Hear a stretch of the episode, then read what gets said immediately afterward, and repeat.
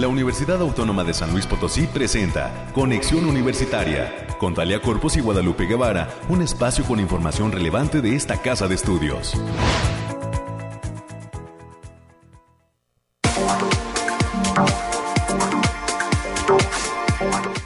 Miércoles 22 de septiembre del 2021, bienvenidas y bienvenidos a este espacio de conexión universitaria. 9 de la mañana en punto y estamos listos con toda la información de lo que acontece en esta casa de estudios, este espacio en donde pues se privilegia prácticamente el hecho de que los investigadores puedan hablar de todo lo que se está desarrollando en la Universidad Autónoma de San Luis Potosí. La institución más importante pública en materia de educación superior. Hoy pues estaremos dando detalle de lo que acontece en materia climática con Alejandrina Dalemese y nuestros amigos del Bariclim. Tendremos también las noticias sobre COVID-19 de lo que acontece en el mundo. Oiga, no se dejan de presentar casos aquí en San Luis Potosí. Todavía pues aumentan las muertes y eh, tendremos también en otra eh, instancia la participación de mi compañera América Reyes que ya está listísima aquí en la cabina para darnos cuenta de toda la información que tiene la universidad, las actividades en materia de posgrados, de cursos, de talleres y de actividades culturales que hay que decir vienen están en puerta dentro de esta casa de estudios. Por supuesto, todo llevado a cabo con todas las medidas sanitarias para evitar esta situación de contagios. Esperemos que le sea leve con este asunto de la vialidad en San Luis Potosí, capital que se ha puesto complicada debido a algunos bloqueos entre taxistas, policías y bueno, ya eh, eh, una buena cantidad de gente que se está apoderando de las calles, sea paciente y pues busque eh, ahora sí que vías alternas, aunque luego resulta un tanto complicado si no quiere salir a la calle, si no tiene a qué salir, pues mejor quédese en su casita por el asunto de la pandemia y por el asunto de los bloqueos. Paciencia, paciencia, mucha paciencia en esta mañana de miércoles. Lo bueno que ya vamos a mitad de la semana, ¿eh? eh y pues hoy se supone que es el Día Internacional o el Día Mundial sin auto. Pero pues bueno, mucha gente ahora sí que no le es posible pues dejar su automóvil para poderse trasladar y pues también con esta situación de los bloqueos pues se torna también un tanto más complicada la eh, circulación, aunque luego por ahí también hay personas que nos dicen que eh, pues trasladarse en bicicleta, trasladarse eh, caminando, pues a veces resulta, o más bien resulta mejor para nuestra salud.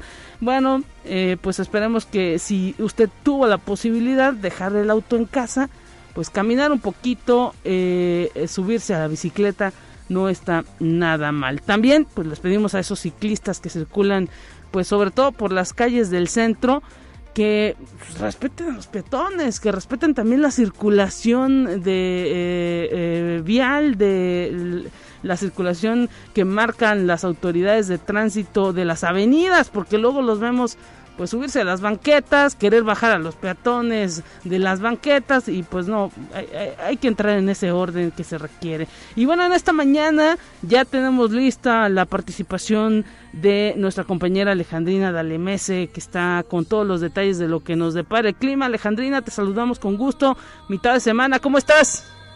Muy bien, Lupita, aquí les traigo el pronóstico más acertado de nuestro estado a mitad de semana, que consta del 22 al 23 de septiembre.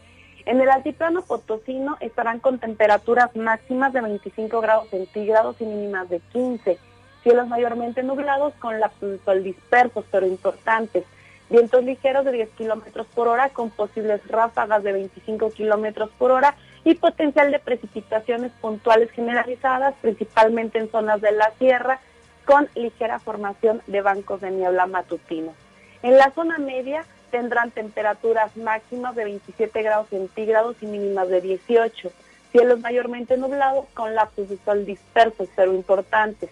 Vientos ligeros de 10 kilómetros por hora con posibles ráfagas que pueden sobrepasar los 25 kilómetros por hora. Habrá potencial de precipitaciones generalizadas con eventos de chubascos aislados, principalmente en zonas de la sierra. Y en la Huasteca Potosina se encontrarán con máximas de 31 grados centígrados y mínimas de 22. cielos mayormente nublados con lapsos de sol dispersos, con potencial de precipitaciones generalizadas y eventos de chubascos aislados, mientras que en las zonas altas existe el potencial de chubascos aislados y vientos ligeros de 5 kilómetros por hora con posibles ráfagas de 25 kilómetros por hora. En la capital potosina se presentarán temperaturas máximas de 23 grados, de, 23 grados centígrados y mínimas de 13. Cielos mayormente despejados con lapsos de nubosidad importantes. Vientos ligeros de 15 kilómetros por hora y posibles ráfagas de 25 kilómetros por hora. Se mantiene el potencial de precipitaciones, mientras que se pueden presentar algunos bancos de niebla en zonas altas por las mañanas. Y nuestras recomendaciones para estos días es que nos sigamos cuidando, que no bajemos la guardia, que tratemos de salir lo menos posible y que usemos nuestro cubrebocas. Asimismo, avisarles que continúa el factor de radiación ultravioleta en nivel bajo y se debe considerar no exponerse al sol más de 30 minutos consecutivos en horas de mayor insolación. También avisarles que aumenta el potencial de precipitaciones con eventos de chubascos en zonas de la sierra y estos eventos pueden venir acompañados de ligera actividad eléctrica. Hasta aquí el pronóstico, Lupita. Gracias, Alejandrina, por este reporte. Un gran abrazo para ti y para toda la gente del Clean. Nos saludamos el viernes. Así es, nos vemos pronto. Hasta luego.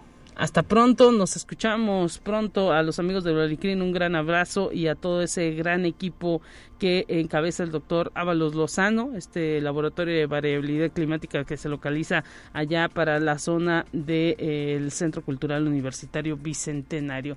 Y tenemos ya listo el reporte también de lo que acontece en materia de COVID.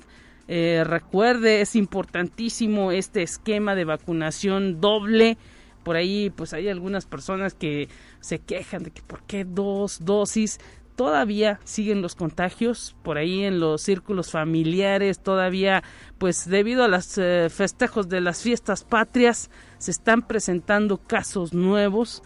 Así que pues no hay que bajar la guardia, hay que seguirnos cuidando y pues aprender, como dicen ahora los expertos, a convivir con este virus. La convivencia implica pues el uso del cubrebocas, el lavado de mano constante, la utilización de gel antibacterial, tratar de mantener la sana distancia en los lugares donde estás eh, eh, pues también sin tanta ventilación todos los eh, pues ahora sí que actividades que se puedan hacer con más de 10 personas que sean de de manera preferente al aire libre así que pues para evitar este tipo de contagios todos tenemos que ceñirnos a estas reglas que dan los expertos y las autoridades mundiales en materia de salud.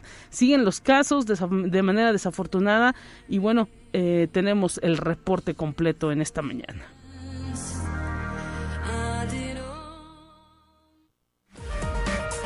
Noemí Vázquez Aldaña con lo más relevante del reporte COVID-19.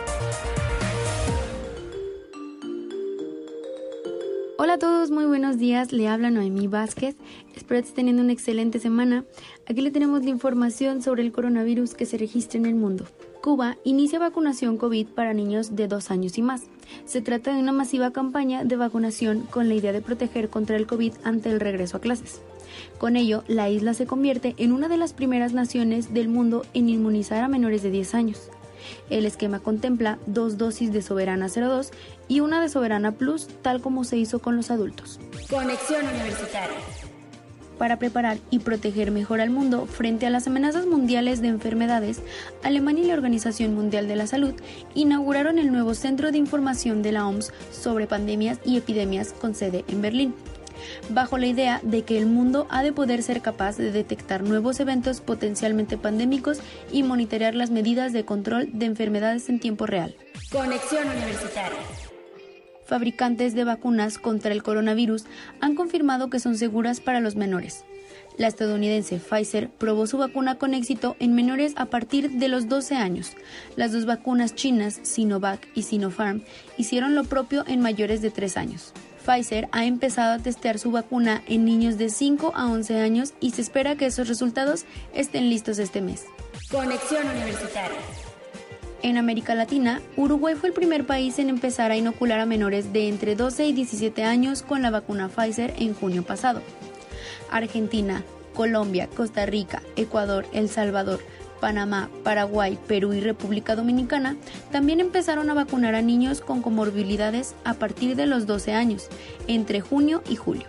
Y recientemente, Cuba se convirtió a principios de mes en el primer país del mundo en vacunar a niños a partir de los dos años. Esto ha sido todo por hoy, muchísimas gracias.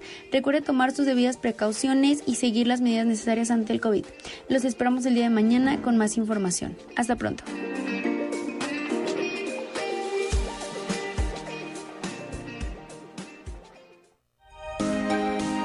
Escucha un resumen de Noticias Universitarias.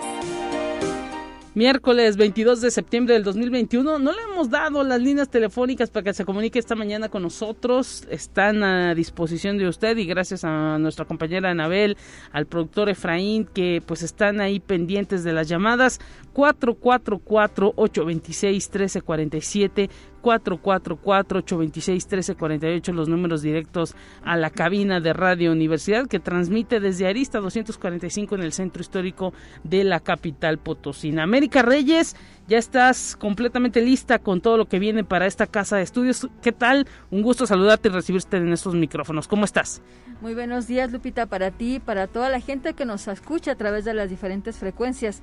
Saludos a nuestros compañeros allá en el campus Matehuala. Y bien, vamos a las breves. Y con motivo del Día Mundial del Alzheimer, la Universidad Autónoma de San Luis Potosí, en colaboración con la Asociación Potosina de Alzheimer y Enfermedades Similares AC, inició las actividades de la octava semana del Alzheimer, conocer la demencia, la importancia de un diagnóstico a tiempo. Las actividades se realizarán hasta el 24 de septiembre en las instalaciones del Centro de Investigación y Estudios de Posgrado de la Facultad de Contaduría y Administración, con una entrada libre. Durante la apertura, el rector, el doctor Alejandro Cermeño Guerra, reconoció la labor de la Consejería de Alumnos para llevar a cabo este evento. Y este día la División de Difusión Cultural, en colaboración con el Museo de Arte Popular de la Ciudad de México, presentan la exposición Artesano entre Artistas 6.0, que se apertura hoy en el Centro Cultural Caja Real, que se ubica en la calle de Madero y Aldama, a esto aquí en la zona centro. La exposición puede ser visitada de martes a sábado en un horario de 10 a 18 horas. Y también la División de Difusión Cultural presenta el Café Literario Musical Jam Jazz Poético en homenaje al maestro Jorge Martínez Zapata. La cita es el próximo jueves, ya el día de mañana 23 de septiembre, a partir de las 19 horas, en el Centro Cultural Universitario Caja Real. El acceso será únicamente con boleto de cortesía, los cuales están disponibles en la Dirección de Arte y Cultura, en Arista número 475, en un horario de 9 a 21 horas y la Facultad de Enfermería y Nutrición de la universidad invitan a la sesión con un tema importante, comer bien para envejecer mejor, que se transmitirá de forma virtual a través de las plataformas Zoom y en Facebook. Esta plática tendrá lugar también mañana jueves a las 19 horas. La maestra Aida Karina Arriaga Sánchez, quien es docente y ponente de la charla, informó que en esta sesión se abordarán temas de alimentación y terapéuticos. Y también tenemos invitación por parte de la Coordinación Académica en Arte para la Masterclass 2021, denominada Julián Carrillo, un paradigma cultural, en homenaje al centenario de su ópera Schulit, la cual será comentada por el maestro Luis Fernando Padrón Briones. La cita es el próximo sábado 25 de septiembre a partir de las 17 horas a través de la plataforma Zoom. Para mayores informes e inscripciones en el correo electrónico masterclass con doble s punto arroba uaslp.mx. Y también en la Facultad de Ciencias Sociales van a tener una conferencia magistral denominada El impacto de las comunidades en las estructuras cognitivas conceptuales, a cargo de la doctora Erika Torres, quien es docente de la UNAM. La cita para este evento es el próximo viernes 24 de septiembre en un horario de 1 a 3 de la tarde a través de la plataforma Teams. Para mayores informes al correo electrónico janet con y también en la Facultad de Economía, como parte del foro etnobiológico, invitan al público en general a formar parte del taller Partes de las Plantas, que estará a cargo de Luis Ángel Montes Betancourt. El evento tendrá lugar el próximo domingo 26 de septiembre en un horario de 11 a 16 horas en las instalaciones del Museo Laberinto de las Ciencias y las Artes, sí, el que está ubicado atrás del Parque Tangamanga. Para mayores informes en el teléfono 4441 02 7800. Y también las facultades de Medicina y de Enfermería y Nutrición de esta Casa de Estudios llevarán a cabo el vigésimo Congreso Regional de Geriatría y Rehabilitación Geriátrica, que tiene una modalidad híbrida y que se llevará a cabo del 7 al 9 de octubre del presente año. Para mayores informes en el portal crgeriatra2021.uaslp.mx o bien en el teléfono 4447 06 98 85.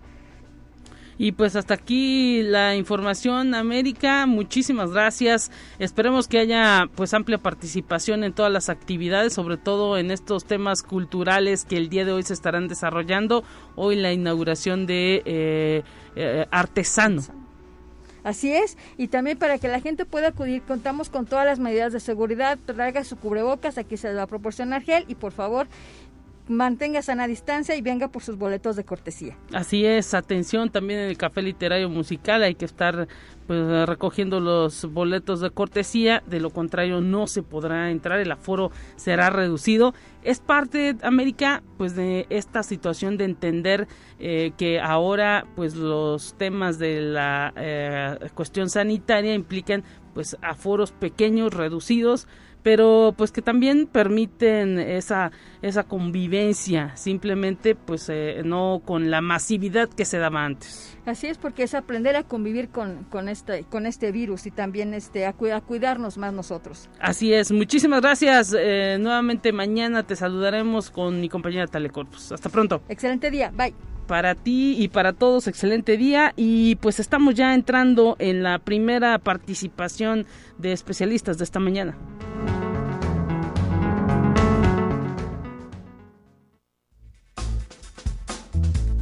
Te presentamos la entrevista del día. Agradecemos que tome la participación el doctor Ramón Alvarado, docente de la Facultad de Ciencias Sociales y Humanidades, quien será participante de este coloquio de literatura mexicana del norte que se organiza aquí por parte de instituciones de eh, educación superior. Doctor, muchísimas gracias por eh, este enlace y de qué manera desde la Facultad de Ciencias Sociales y Humanidades estarán formando parte de este coloquio de literatura mexicana del norte. Bienvenido. Hola Guadalupe, muy buenos días, muchísimas gracias. Un saludo a ti y a todo el auditorio. Eh, pues sí, efectivamente, este, la semana entrante llevaremos a cabo este tercer coloquio internacional de literatura mexicana del norte. Eh, justo es ya el tercero, lo hemos estado organizando en conjunto con el Colegio de San Luis y con la Universidad Veracruzana, eh, obviamente también con todo el apoyo del Centro de las Artes, pensando justamente en, en, integrar, digamos, a la comunidad potosina e interesarlos precisamente por estos temas eh, que no solamente tienen que ver con literatura, sino lógicamente con aspectos eh, que nos incumben y nos competen como sociedad. Así es, la literatura del norte, característica, pues no sé, de eh, temas tan variados como son aspectos de migración, aspectos de inseguridad, eh, ¿Qué es exactamente lo que se estará analizando? ¿Qué tipo de autores contemporáneos? A lo mejor temas un tanto ya más históricos. Platícanos un poco del contenido que le han dado para esta edición. Sí, Guadalupe, fíjate que justamente para esta edición, eh, y obviamente todo gira alrededor de la literatura del norte que se ha venido estableciendo como un eje muy particular y eh, sobre todo para diferenciar o distinguir de una centralidad no solamente de la literatura, sino de la cultura. Eh, en esta ocasión hemos tratado de generar esos temáticos, obvio, de acuerdo a las propuestas que nos han hecho llegar este, los autores. Tenemos este, eh, representantes de diversas universidades y, por ejemplo, estaremos teniendo una mesa alrededor de Ciudad Juárez, esta ciudad fronteriza que que obviamente ha generado muchos problemas y que ha servido de trasfondo para muchas obras literarias.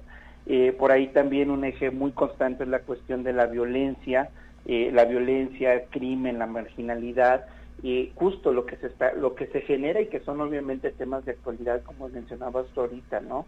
Eh, estos aspectos de migración que sin lugar a dudas se ven manifiestos más en el norte porque podría decirlo como el lugar de contención de mucha gente que viene de Centroamérica, del Caribe, que obviamente intenta ingresar a Estados Unidos y eh, eso genera tensiones, ¿no? Y eso obviamente pues está manifiesto tanto en la literatura, narrativa, poesía y es precisamente pues parte de lo que queremos, este, de lo que se quiere o pretende hablar y tendremos también, eh, como es una literatura contemporánea y esto precisamente eh, nos lo ha permitido, este, vamos a tener la presencia de escritores, de escritoras, eh, como el caso de Patricia Laurenculi, de Imanol Canellada, va a estar por ahí también desde la parte de poesía Claudia Berrueto, Mercedes Luna, ¿sí? Entonces, este, pues es un programa creo que bastante atractivo y eh, obviamente pues dadas las condiciones también, esa es la, la parte yo diría eh, para que el público pueda acceder, todo el programa se llevará precisamente eh, en línea, ¿no? Entonces se podrá seguir a través de las redes del Colegio de San Luis, a través de las redes de la Facultad de Ciencias Sociales y Humanidades y o del Centro de las Artes, pues para invitar al público a que esté atento a ello. Ahora sí que toda una pues cadena, toda una colaboración pues de instituciones para pues seguir difundiendo la literatura y específicamente esta del norte que nos dice eh, pues representa todo un movimiento a nivel nacional para como dice bien usted eh, no centrarnos en todo lo que acontece en la Ciudad de México sí sí sí eh, es un movimiento literario que se viene dando eh, desde tiempo atrás, ¿no? Desde la década de los 90 ya había intentos precisamente de manera muy concreta en Monterrey por parte de un grupo de escritores encabezados por Eduardo Antonio Parra, David Toscana, entre otros, que justamente querían ver cómo hacer que la literatura de provincia, vamos a decirlo de esta manera, eh, tuviera auge y que obviamente también los escritores que estaban fuera del centro eh, tuvieran las oportunidades de escribir, de publicar y de difundir obviamente la, la literatura. Entonces se, fue generando todo un movimiento alrededor de ello y después se generó una polémica eh, donde se mencionaba mucho si la literatura del norte estaba muy apegada a temas como la cuestión del narcotráfico violencia y se intentó como etiquetarla eh, bajo este rubro. Y obviamente pues ha venido toda una cuestión diría de, de defensa o más bien de exposición de una literatura distinta que muestra eh, otra geografía, que muestra otro tipo de cultura, que muestra eh, diferentes temas que de repente nos son ajenos eh, por vivir, digamos, en zonas geográficas distintas y que a final de cuentas nos manifiesta también la, la gran diversidad cultural que es nuestro país. ¿Y cuándo estará usted presente, maestro? Platíquenos, porque, pues bueno, nos está hablando de eh, toda una participación de instituciones, pero pues también hay que promover a, los de casa, ¿no? ¿Qué, estará charlando ahí con el público en este eh, coloquio? Platíquenos cuándo exactamente y a qué horas hay que conectarnos. Sí, mira, el día miércoles 29 a las once y media de la inauguración y precisamente ese día a mí por la tarde me toca mi participación, eh, que estaré hablando de violencia e infancia, eh, un tema que he venido explorando desde la literatura eh, adulta, vamos a decir, y desde la literatura infantil, y que tiene que ver con cómo afecta la, la violencia a los infantes. Y obviamente esto cómo está presente en dos novelas de dos autores contemporáneos, uno que es este Luis Jorge Bon, que tiene una novela que se llama Toda la soledad del centro de la tierra y de Luis Felipe Lomelí, Indio Borrado. ¿sí? Y también, bueno, eh, hablando justamente, como dices, de los de, los de casa, por ahí también tendremos la participación del doctor Daniel Zavala Menina, que también es parte del comité este, eh, organizador, y él nos estará hablando de una escritora fronteriza que es eh, Silvia Aguilar Seleni y un libro que se llama Basura. Eh, desde un tema también muy contemporáneo, desde eh, óptica, yo diría teórica muy contemporánea, que es la parte de la biopolítica. Mira, interesantísimo.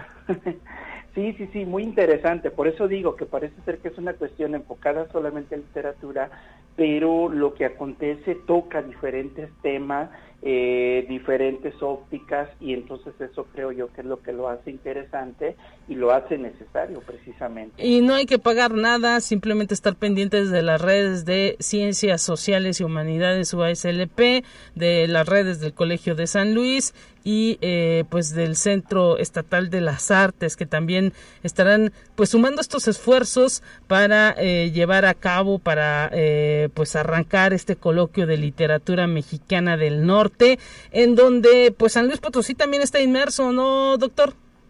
Sí, claro, San Luis Potosí forma parte, ¿no? De repente lo comentamos nosotros como un poco en broma, porque para los del norte San Luis está eh, eh, en el sur, ¿no? en el centro del país. En, el centro del país y San Luis quiere ser norte y lo es, ¿no? Eh, San Luis ha tenido toda una tradición literaria bastante interesante, ha sido este, focal en muchos aspectos de la historia de la literatura mexicana, hay que decirlo, y tenemos muy buenos escritores también aquí, ¿no? Entonces de ahí que se, ha, se, ha hecho justamente el, evento desde aquí. Eh, ¿Por qué? Porque también este hay toda una, eh, yo diría, una, hay todo un grupo de escritores que intentan dar realce a esta literatura. Y bueno, pues nuevamente eh, detállenos la, el, horario de inauguración para estar pendientes de estas redes que ya dijimos y hasta cuándo, cuántos días estará presente este eh, coloquio de literatura del norte. Sí, mira, nuevamente reitero, empezamos el miércoles 29 a las once y media de la mañana de la inauguración y a partir de ahí tendremos las mesas de trabajo y discusión. Normalmente estaremos teniendo una mesa académica, una mesa de escritores, ¿sí? Y eh, el evento será miércoles 29, jueves 30 y cerramos el primero de octubre. el primero de octubre, de hecho, se cierra con la presentación editorial del, del primer libro que fue resultado del primer coloquio. Entonces, también es una manera de hacer evidente el trabajo y el esfuerzo de este tipo de encuentros. ¿Qué es el qué número, doctor? Este es el tercero, es el tercer coloquio que de hecho lo, estaba programado para el año pasado, pero la, la, pandemia, no nos deja. No nos deja, pero ya hicimos todo el esfuerzo y ahora sí este, estamos más que listos para llevarlo a cabo. Perfectamente, y qué bueno, porque sí necesitamos este tipo de actividades en donde se promueve la cultura, eh, eh, la lectura y además pues el conocimiento de eh, distintas personalidades que plasman precisamente todo lo que acontece en la sociedad de eh, las distintas ciudades del norte de la República Mexicana. Muchísimas gracias por esta participación. Estamos a una semanita de que se lleve a cabo este evento. El, gracias doctor Ramón Alvarado. Mucha suerte también el día de su intervención que es eh, precisamente arrancando actividades de este coloquio de literatura mexicana del norte en una semanita más a través de las redes tanto de Ciencias Sociales y Humanidades como del Colegio de San Luis y del Centro Estatal de las Artes. Un gran abrazo y gracias por compartir todo esto que viene para San Luis Potosí. Al contrario, Guadalupe, muchísimas gracias. Un saludo a todo el auditorio y seguimos a la orden. Que tengas un excelente día. Igualmente, nos vamos a la pausa corriendo y enseguida volvemos con más.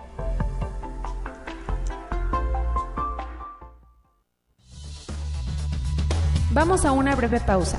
Acompáñanos. Conexión Universitaria ya regresa con más información.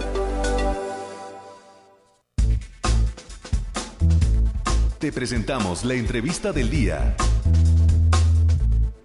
En esta mañana nos enlazamos hasta el Campus Valles, hasta la Facultad de Estudios Profesionales de la zona Huasteca, que está preparando la Semana de Turismo que se va a realizar a partir del próximo lunes 27 de septiembre y hasta el próximo primero de octubre. Para darnos detalles de todas estas actividades, agradecemos al licenciado Francisco del Toro, coordinador de esta carrera de turismo sustentable allá en el Campus Valles, que esté presente en estos micrófonos. Bienvenido y gracias por tomarnos esta comunicación. ¿Qué dice la Huasteca? ¿Cómo está, licenciado? Hola, muy buenos días. Pues muy bien aquí con el calorcito que, que nos distingue. Mire, y nosotros estamos con plenas chamarras y suéteres acá en la capital potosina, pero no, más bien nosotros envidiamos ese calorcito que pues genera la Huasteca porque pues en esta semana de turismo imagino que eh, es como un preámbulo también para pues continuar haciendo ese llamado para que se conozca esa riqueza con que cuenta San Luis Potosí en toda la Huasteca Potosina. Así es, licenciada. Muchísimas gracias por la invitación, antes que nada.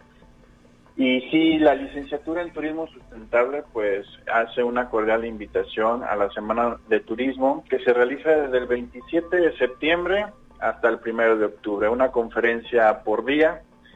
Obviamente, pues bueno, se desarrolla en el marco de la conmemoración del Día Mundial del Turismo que se celebra el 27 de septiembre y va muy de la mano, licenciada, con temas propios del turismo por personas que son eh, eh, durante estos días son expertos en la materia, entonces comparten el concepto incluso de inclusión, eh, de la gastronomía que va muy de la mano con el turismo y que se compaginan muy bien, de los protocolos de etiqueta que se deben de llevar en los eventos turísticos, del marketing, de la arqueología y del medio ambiente, por supuesto. Interesante esto. Eh, ¿Quiénes estarán presentes? ¿Cómo van a llevar a cabo todas las actividades? Platíquenos un poco. Sí, la conferencia magistral está de la mano de la chef Natalia Delgado. Ella es muy conocida en la Ciudad de México, ya que trabaja muy de la mano con los matutinos de revista que se encuentran en Televisa, como el programa Hoy o como el programa de la cadena televisiva Imagen Televisión, que se llama Sale el Sol. Ella comparte la sección de cocina y lo que lo distingue que es una chef completamente vegana. Entonces, todas sus recetas, todo su, su currículum, en este caso gastronómico, pues viene de la mano con la gastronomía vegana principalmente. Interesante esto y pues es un tema que viene eh, posicionándose, el tema de la eh, gastronomía vegana se viene posicionando por asuntos de salud y también pues eh, con las nuevas generaciones de jóvenes, ¿no? Claro, sí, a muchas personas pues no les gusta mucho como que comer completamente saludable, ¿no? No, no dejamos de, comer taquitos y todo este tipo de gastronomía típica, pero pues a veces es necesario hacer un, cambio al tipo de, pues de comida para un bienestar mejor. Pero pues bueno, son nuevas eh, eh, normas, son nuevas culturas que se van integrando en el sector turístico. Así es, y pues no debe quedar ajeno esta actividad eh, dentro de esta semana de, turismo sustentable que pues, se va a llevar a cabo como de manera virtual, habrá cuestiones híbridas, ¿cómo se pueden inscribir quienes pudieran estar interesados? Va a ser de forma virtual completamente por esta famosa plataforma digital que es Zoom. Eh, los links se van a estar compartiendo previos a cada conferencia en las páginas de la Facultad de Estudios Profesionales Zona Huasteca y de la página de Facebook de la Coordinación de Licenciatura en Turismo. Ahí se van a estar compartiendo los links, los accesos para que bueno, el público en general pueda integrarse. La invitación es abierta al público en general, no tiene ningún costo, es totalmente gratuito y las personas que no logren a lo mejor integrarse a la plataforma lo pueden eh, hacer por medio del Facebook Live. Así es, esta herramienta que también pues permite seguir todas las eh, aportaciones que pudieran hacer los eh, ponentes interesantes que están eh, formando parte y pues ahí mismo también en las plataformas, en las redes de la Facultad de Estudios Profesionales de la zona Huasteca se va a poder conocer también todos estos ponentes y los horarios que estarán otorgando esta participación. ¿Hay algún cupo limitado? Imagino que por ser virtual, pues es amplio ese cupo. Sí, es amplio. Eh, la plataforma eh, recibe aproximadamente 100 personas y las que no se puedan integrar, pues bueno, posteriormente lo podemos hacer por medio del Facebook Live, sin problema. ¿Qué tanto está creciendo esta licenciatura en turismo sustentable allá en el campus Valles? ¿Qué expectativas se tienen y qué planes hay también en cuanto al crecimiento que está logrando esta licenciatura? Pues mira, ahorita eh, actualmente contamos con una gran apertura dentro de la facultad de Estudios Profesionales Zona Huasteca. Afortunadamente contamos a nivel con recursos naturales que esto nos permite ir gestionando, eh, ir viendo vertientes para complementar la licenciatura. Recordemos que el turismo pues se va adaptando a todas estas normativas, a todas estas normalidades que, estamos viviendo incluso el día de hoy con esto de, la contingencia y pues no bajar la guardia, licenciada, el estarnos eh, actualizando con temas, con conferencias y pues haciendo la invitación eh, a todo el público en general de que el turismo sigue más activo que nunca. Así es, está activo pese a todo lo que pudiera pasar en materia de, de, pandemia, la gente queremos estar en contacto con la naturaleza y pues esto se va a lograr también respetando toda esta cuestión eh, sanitaria y pues permitirá además que se conserven más esos recursos naturales o no lo ve de esa manera, licenciado. Así es, licenciada, totalmente de acuerdo. Inclusive en la Semana de Turismo, si me, si me permite mencionar, tenemos la presencia del maestro en ciencias Alejandro Durán Fernández. Él trabaja con la CONAM y con la Semarnat y obviamente son temas eh, que engloban al, medio ambiente. Y él nos presenta su conferencia Reserva de la Biosfera Sierra de Labra Tanchipa Logros y Retos, que es una de las reservas pues más importantes aquí en Ciudad Valles pues nos, nos va a comentar cuáles son esos logros y retos pues de llevar a cabo esta reserva eh, en específico aquí en la ciudad. Así es, que permite pues ahora sí que eh, la captación de agua para todo el estado y además pues conocer diversas especies de animales que eh, pues eh, viven solamente en esa región de la Huasteca y que pues debemos conservar a través precisamente de este crecimiento sustentable de lo que es el turismo por ello esa licenciatura se encuentra inmersa allá en el campus Valles y por ello este tipo de actividades para pues eh, hacer más consciente a toda la población de eh, pues este desarrollo que puede tener la Huasteca pero que debe ser de manera ordenada y pensando también en eh, pues las distintas especies que, que viven en esa región no así es y obviamente también mencionar licenciada la región huasteca pues se caracteriza también por la presencia de diferentes grupos étnicos, Etenec, Nahuas, Tepehuas, Otomis, entonces es una constante interacción a lo largo de, toda esta historia cultural con la que contamos. Y gracias a ello pues nos acompaña también, eh, por mencionar un tema también de esta semana de la, de Semana de Turismo, la conferencia de desarrollo de la arqueología en la Huasteca Potosina, que va de la mano con la arqueóloga Ivonne Andrea Pérez Alcántara que comprende todo este desarrollo de, cultura eh, material que representa el reto de la arqueología.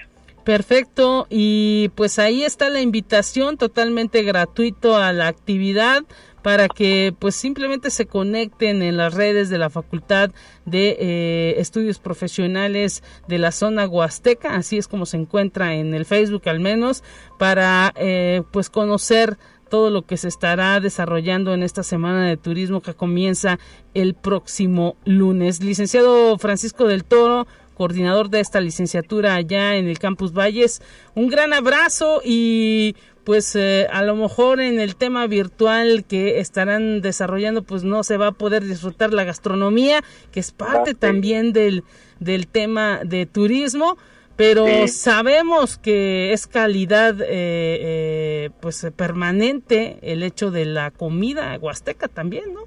Exactamente, eh, cómo eh, dejarlo de lado, si es un tema pues sumamente importante dentro de nuestra gastronomía y más en nuestro tema de, de esta semana de turismo. Muchísimas gracias por su participación y que haya eh, también mucho interés por parte del público huasteco y también de la capital en esta semana de turismo sustentable que estará llevando a cabo el Campus Valles a partir del próximo lunes. ¿La inauguración a qué hora, perdón?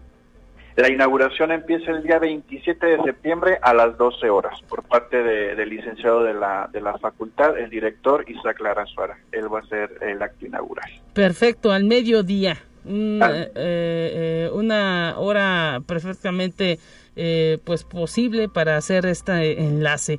Gracias por su participación, un gran abrazo, que haya mucho éxito. Muchísimas gracias y un gran saludo a todo el auditorio. Hasta luego. Hasta luego y pues nos vamos ahora con los temas nacionales, ya están listos para que usted los escuche, qué pasa en otras instituciones de educación superior, aquí lo tenemos.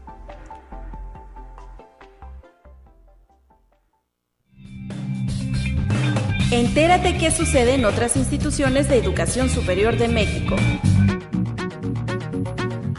La Universidad Autónoma de Chiapas, la UNACH, convoca a participar en el primer Festival por la Igualdad a celebrarse los días 21, 22 y 23 de octubre. El evento está dirigido a personas que presenten propuestas de teatro espontáneo, performance, danza, videos, animaciones, poesía, cuentacuentos. Se trabajarán los temas de igualdad de género, participación de las mujeres y personas de la diversidad sexual en la ciencia, en las humanidades, artes, deportes, y difusión, masculinidades y disidencia sexual. Conexión Universitaria.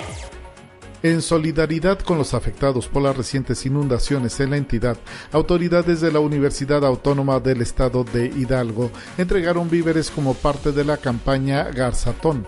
Donaron en conjunto víveres, artículos de limpieza y ropa a la unidad de recepción de Torres de Rectoría. Las autoridades universitarias invitaron a la comunidad de esta casa de estudios y sociedad en general a unirse al Garzatón en favor de las y los afectados hidalguenses. Conexión Universitaria. La Universidad Autónoma de Chihuahua, a través de la Facultad de Filosofía y Letras, inauguró el homenaje por el séptimo centenario luctuoso de Dante Alighieri, ofreciendo conferencias, mesas de análisis y la presentación de libros editados por la misma Universidad Autónoma de Chihuahua. Conexión Universitaria se realizó la presentación del libro colectivo La experiencia COVID-19, Colima, Reflexiones y Propuestas, coordinado por el doctor José Fernando Rivas Guzmán y en el que escriben académicos de la UNAM, de la Universidad de Colima, así como una exdirectora del ISTE Colima y personal del INEGI. El libro está disponible en formato electrónico y de manera gratuita.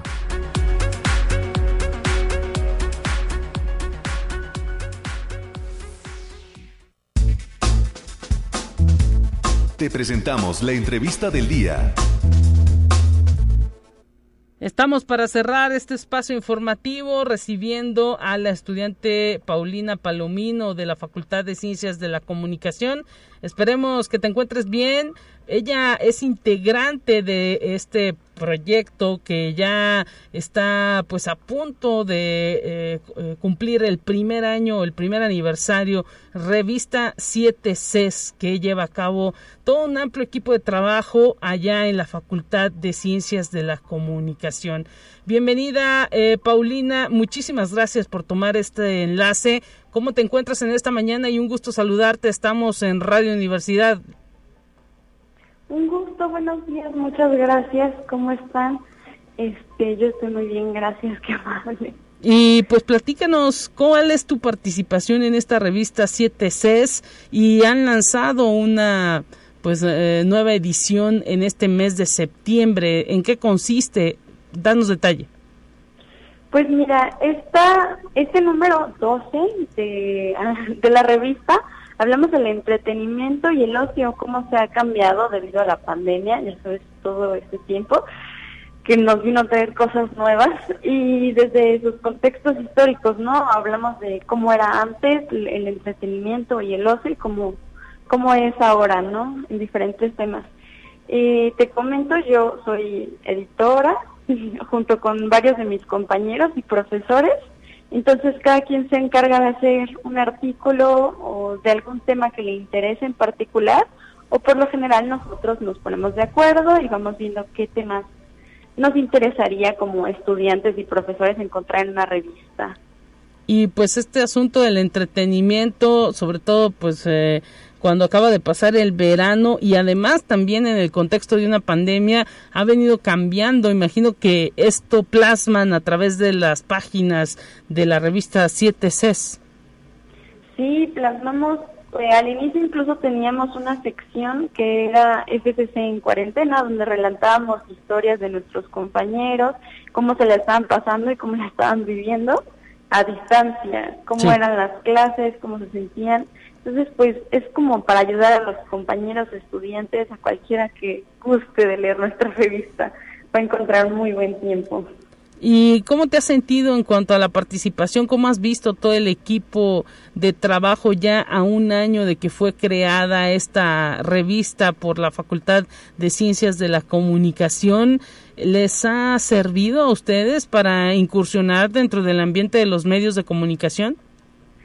Sí, claro que sí, es padrísimo todo lo que aprendes. La verdad es que mi primera la primera cosa que pensé para entrar a la revista fue precisamente aprender a, escribir, a redactar, a investigar para una encuesta, para alguna entrevista, eh, aprender pues sobre ortografía, estarlo teniendo más en práctica, medir mis tiempos y todo, todo aprendes bastante, la verdad.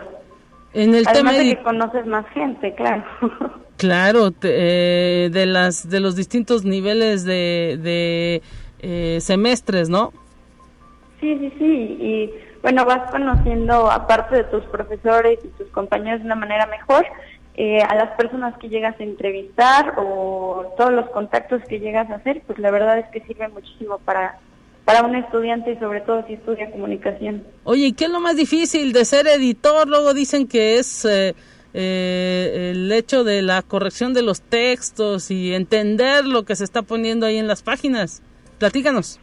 Sí, por supuesto que lo más difícil es la ortografía, las comas que no se te vayan, que al momento de leerlo se puede entender de una manera perfecta, porque muchas veces la persona cuando habla eh, podrás escuchar una conversación muy normal, ¿verdad? Pero al momento de trasladarlo a papel resulta que tenía muletillas, que tenías que quitar otras cosas, que al final no te dijo mucho en realidad.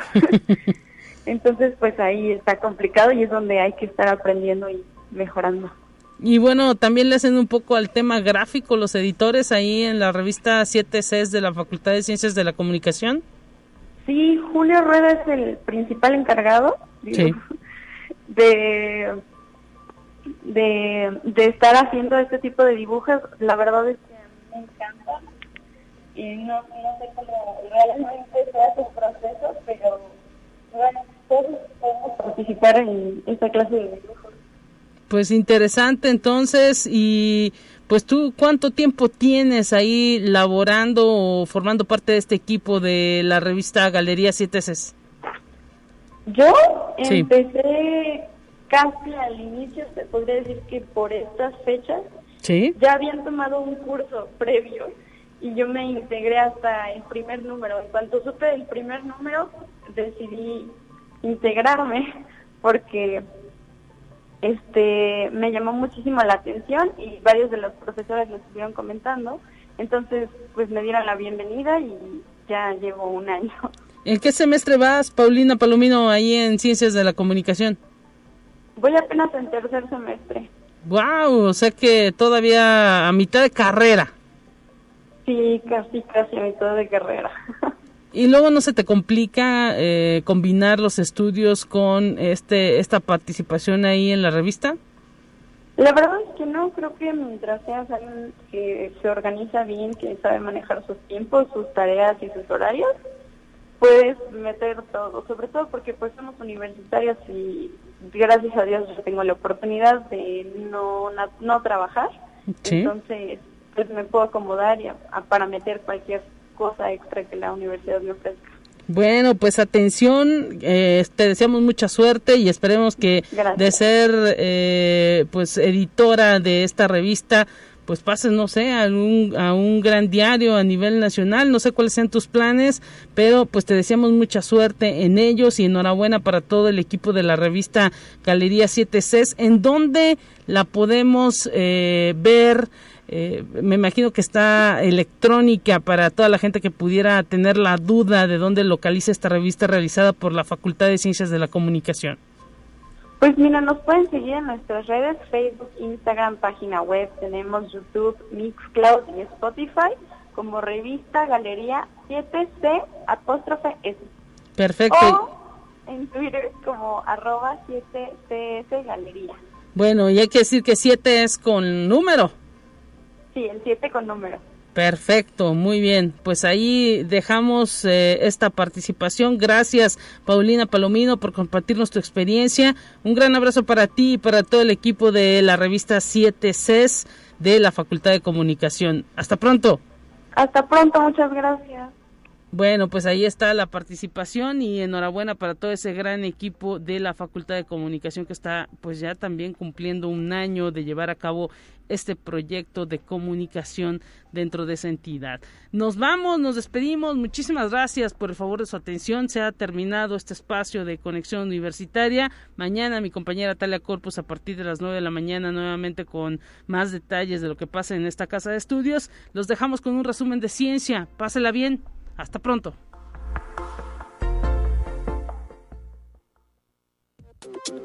Así avanza la ciencia en el mundo. Descubre investigaciones y hallazgos que hoy son noticia.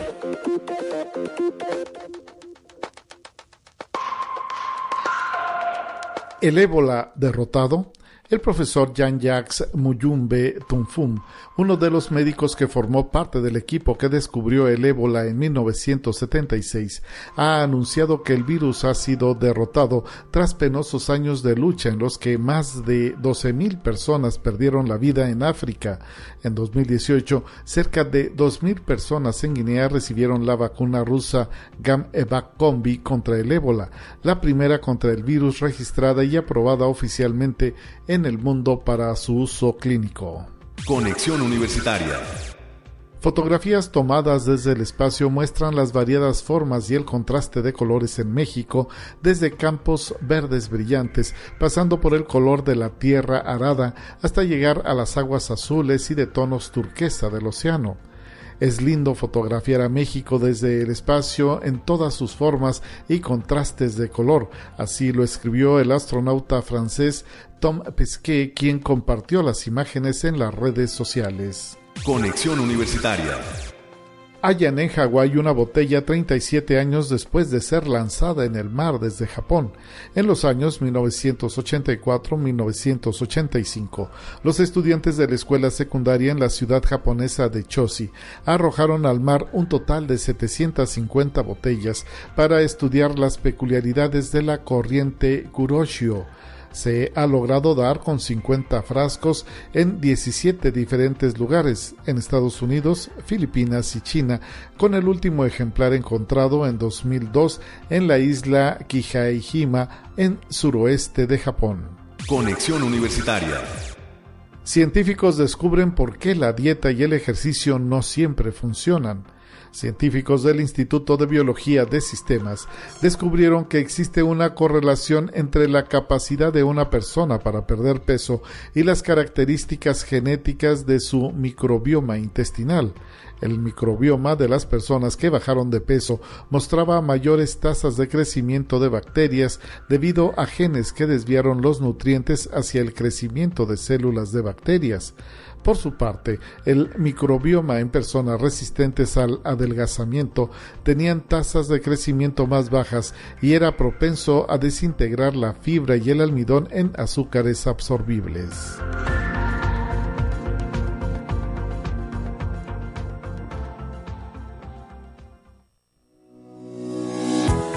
La Universidad Autónoma de San Luis Potosí presentó Conexión Universitaria con Talia Corpus y Guadalupe Guevara. Sintoniza de lunes a viernes de 9 a 10 horas en Radio Universidad 88.5 FM y 1190 AM en San Luis Potosí. En el 91.9 FM Universidad Estéreo, con cobertura en el Altiplano Potosino. O en el resto del mundo, por el portal www.uaslp.mx y la app UASLP de descarga gratuita.